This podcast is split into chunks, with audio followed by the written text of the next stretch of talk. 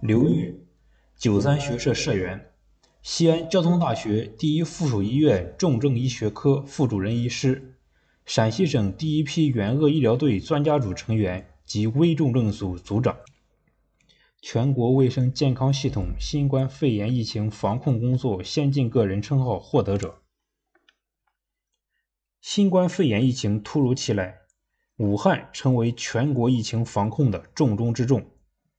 二零二零年一月二十四日，陕西省精心组建了由五十二家医院的一百三十七名重症呼吸感染专业的医护人员组成的第一批援鄂危重症患者医疗队，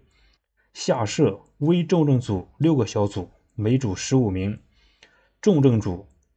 医疗专家组和感染控制组于一月二十六日紧急驰援武汉，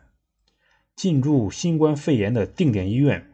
武汉市第九医院，全面接管了其危重症病区和重症病区。在陕西省援鄂医疗队的一百三十七名队员中，我作为参加过抗击非典、华阴抗洪救灾、支援玉树地震、救治。安康胡蜂蛰伤等多次应急医疗救援任务的重症专家，亲历了这场人类抗疫的战争，在危难时刻逆行，体现了自己的能力、责任及生命的活力，与英雄的武汉人民共同见证与缔造了这段重要的历史时刻。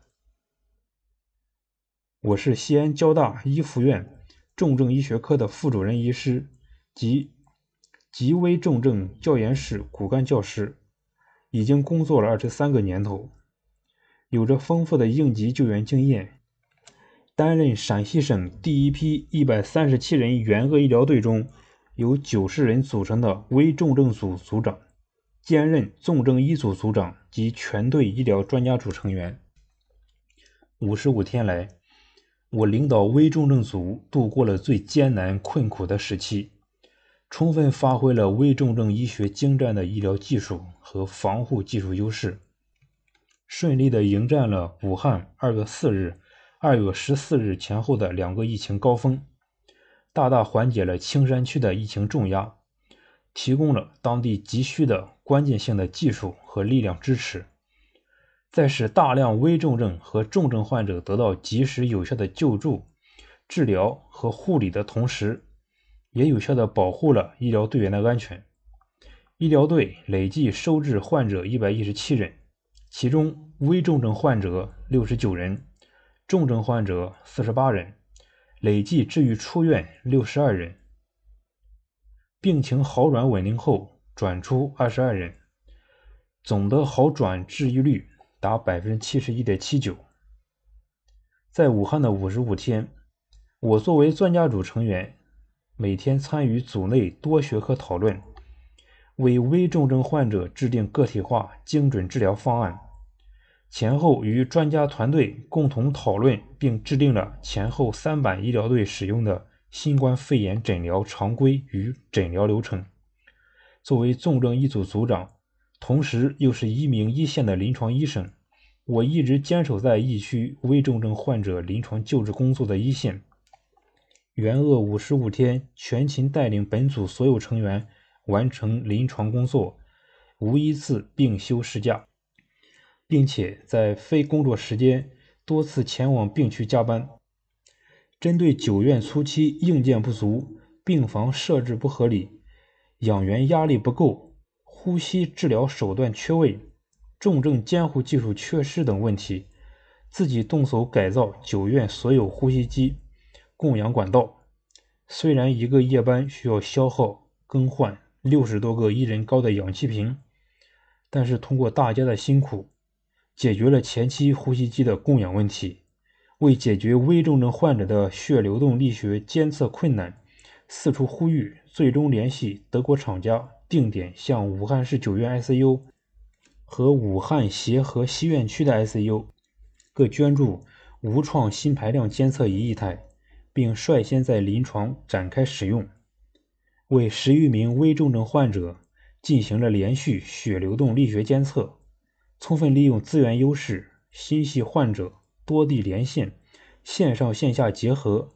救治了一名新冠肺炎合并急性心肌梗死的患者。在西安心内科团队、武汉省医院心内科团队及我们重症医疗队的密切合作下，这名患者安全经历了静脉溶栓、心源性休克、恶性心律失常、起搏器置入、呼吸机辅助通气各个危险时刻，最终病情稳定，现已安全转至专科医院接受进一步治疗。气管插管是一个高危的临床操作，在 SARS 的相关研究中发现，医务人员感染的一个重要因素就是气管插管操作。医疗队在武汉市九院援助的先期，气管插管的防护条件不充分，气管插管条件简陋，无可视喉镜，无气管插管指引探条，无正压全面屏头套。对于气管插管高危操作，只能有限开展。为了将医务人员的感染可能降到最低，前期主要由我来完成。随着防护条件和设备的完善到位，组里规定尽量由指定的几位医师完成气管插管的操作。援鄂期间，全队共计完成气管插管十六人次，我所在的危重症一组完成十一人次，其中的八例。由我本人完成。社区需要我们解决，因为青山区辖区的武汉市第九医院成了新冠肺炎的定点医院，导致综合医疗救治资源的缺乏。青山社区提出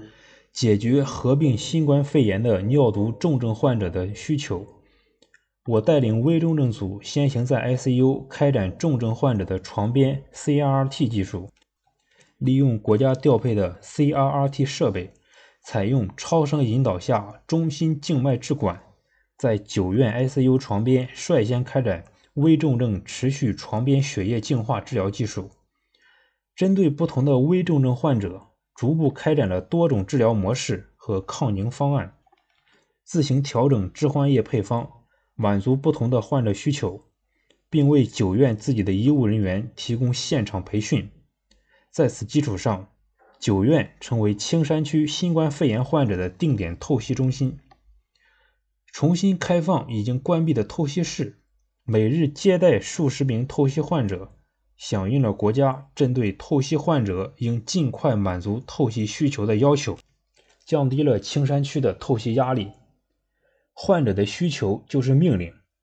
新冠肺炎的高传播性及高致病性。使得危重症的临床救治与监测变得困难重重。以往常规开展的有创操作要尽量避免。为此，我率先为危重症患者开展床边重症肺部超声、心脏超声、血管超声及超声引导下中心静脉置管等有创穿刺技术治疗，填补了九院的空白。确诊急性肺栓塞一例。DVT 多例，做到了每位危重症患者深静脉血栓的每周排查，指导护理同仁为多名重症患者进行了俯卧位通气，为所有的机械通气患者进行了 PEEP 的滴定，并实施肺扩张，同时设定保护性通气参数，为两名机械通气患者成功脱机拔管，在临潼隔离期间。总结回顾五十五天危重症患者的救治经验，我与线上省内同行分享了危重症新冠肺炎 ARDS 患者机械通气的不同经验，并完成全队的临床工作经验总结，提交至省卫健委。先行整改，分批进驻，逐步完善，分层管理，精准施治。作为危重症组的组长。我不断完善重症组各组的组织架构，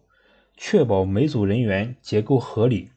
任命各小组医疗组长及护理组长，并密切掌握组员心理状态，不定期与各组组长及护士组长沟通谈话，及时解决遇到的各种问题，制定各组工作制度、上下班作息时间表及工作纪律。明确各个班次的工作职责，细化临床工作流程，接待国家专家巡视组巡查工作六次，完成阶段工作小结，并汇报重症患者的救治状况及存在的问题，制定整改方案。工作后期，按照国家要求，我对医疗队全队危重症患者死亡病例进行了一次全面的系统分析与报告，并就此向国家巡查组进行了汇报讨论，获得与会专家的好评。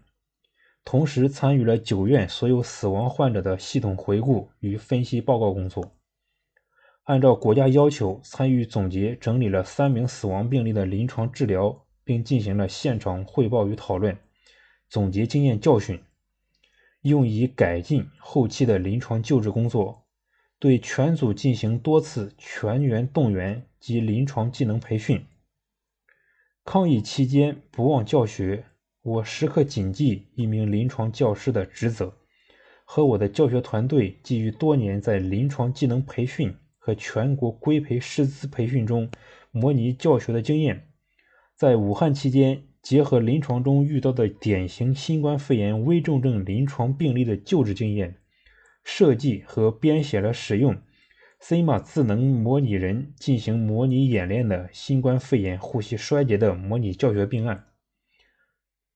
两岸携手科技创新，在新冠肺炎患者救治过程中，因为防护的需求，常规听诊器无法正常使用。针对这一问题，我与台湾大学 ICU 同仁积极讨论并试验，解决了新冠肺炎患者的床边呼吸音听诊问题。调试安装了一台床边呼吸音可视化监测设备，为临床提供了积极帮助。同时，将这一经验及时传回西安交通大学第一医院本部，与规培中心刘华胜老师沟通交流，与西工大合作。以另一种方式攻克这一问题，并已将相关设备用于新冠肺炎患者的临床救治中。三月五日，国家卫生健康委、人力资源和社会保障部、国家中医药管理局授予我“全国卫生健康系统新冠肺炎疫情防控工作先进个人”荣誉称号，我感到非常荣幸，也备受鼓舞。新冠病毒疫情测试我们的善良与勇敢。我与我的危重症团队在此次逆行的任务中，将自己最大的善意、担当和技能，以最好的状态呈现出来，为武汉加油，为中国加油。